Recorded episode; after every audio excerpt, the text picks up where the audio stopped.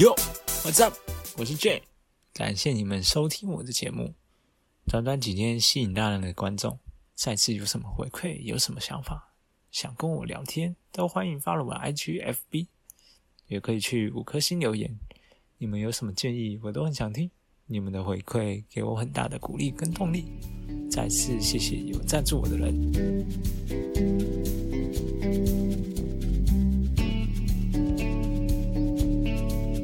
OK，来说正题。今天我们主要来说三件事情。首先来说一下加密货币的未来前景，然后就是狗狗币的生死解析，以及我们究竟该怎么做。接下来的投资策略呢？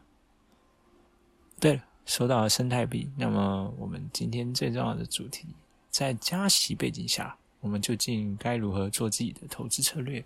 随着全球疫情的复苏，世界各国政府的首要任务就是恢复经济。吸引外资，中国这边也提出了很多吸引外商的政策。所以说，中国这边降息了，它降息只是坑它的国内老百姓，但是对国际上它的收益一直都是涨的。这个数字人民币，它就是一个典型消减中国人民的钱，但是它反而变相的给国际上利润，就给的越来越多了。而美国也在争取投资，中国也在做同样的事情。你们知道这意味着什么呢？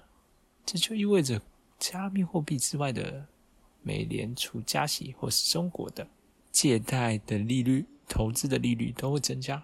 那么人们就更有选择加密货币之外的投资产品的理由，或者是公司这个趋势必然会分流加密货币行业。我之前也早就说过，疫情的结束就是币圈灾难的开始。在这个过程中，在这个过程中，投资价值低的、没有实用性的加密货币都会被逐渐淘汰掉。所以，给大家讲个新闻机构资产管理公司宣布，目前正在考虑将另外十三种加密货币资产增加到其加密货币投资的信托产品中。他在六月十八号披露了这些潜在的资产，主要是去中心化金融领域币圈最强的投机客 Barry Silver 是数字货币集团创始人兼首席执行官，他都已经开始把资产投向了 DDFI，而抛弃了那些炒作币、消息币。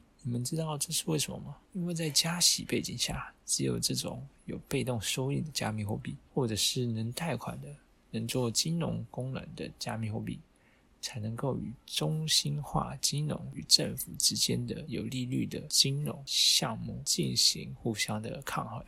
政府的中心化投资项目都是有稳定的年化收益，而 DEFI 也可以做到这一点。其实 NFT 也是可以做到这一点，或者是那些挖矿的币、以太坊、比特币之类的，这些都算是被动收益，都是可以达到理财的效果，产生稳定的收益，或者是收藏价值。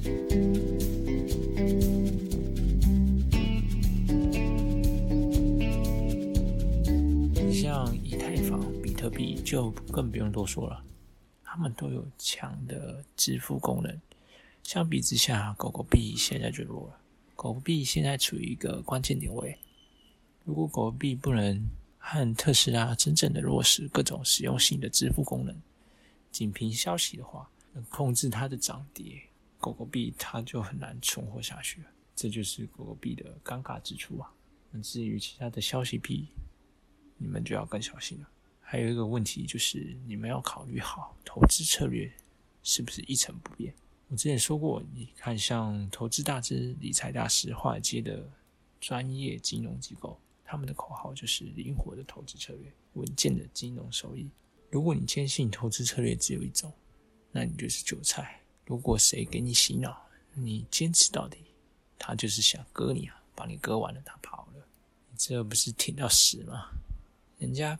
金融公司财团每天都在开会，制定每日的计划，每天、每周、每月都在不停的调整思路，在这瞬息万变的金融市场存活下来，而你只在等待着撞墙，等着墙把你砸死，那你就真的是蠢。我把话就说到这，接下来半年到一年的时间内，能活下来的只有少数。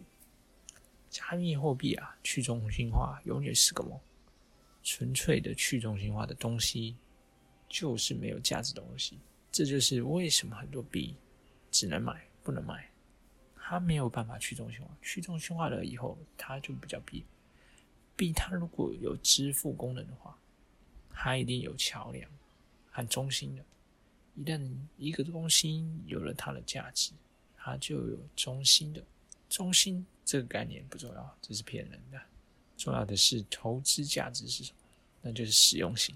类似这种蛋糕币这种有生态的币，经历这么多次的暴跌啊，可是它的价值依然稳定。别的币涨跌根本影影响不到它，别的币涨跌根本影响不到它。这些币的稳定是足够的。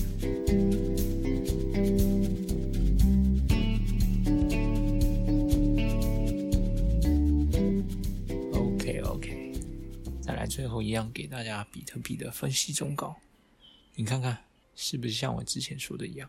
前阵子还一度跌到两万八美元，哈哈，我说过了，你们就稳稳的，偶尔到了三万出左右的时候，都可以些微的入手，把自己的点位布局好，不要跟着消息去追高。如果你是要赚那几个小时的波段的话，那可以，你要好好判断你的停损点位。自己的规范要遵守好，不要贪。呃，至于比较保守的，就可以在那点位布局好就好，不要跟着别人去追高。追高是给机构割韭菜用的，你要好好判断。如果以长期来看，你点位布局好了，上下波段根本不用去理它，只会让你心情跟着一起震荡。投资加密货币，重要的是遵守自己设好的规范。长期来看，你永远会是赢家。不要永远想着一气致富，沉得住气的人永远活到最后。OK，今天就说到这，再次谢谢有赞助我的人。如果你们喜欢这个 Podcast 的话，可以上 IG、FB 发了我，也可以去五颗星留言。如果想赞助我的话，也可以上网站，你可以一次性的赞助我一杯咖啡。你有赞助我的话，我会非常感激。谢谢各位，我是 JAN。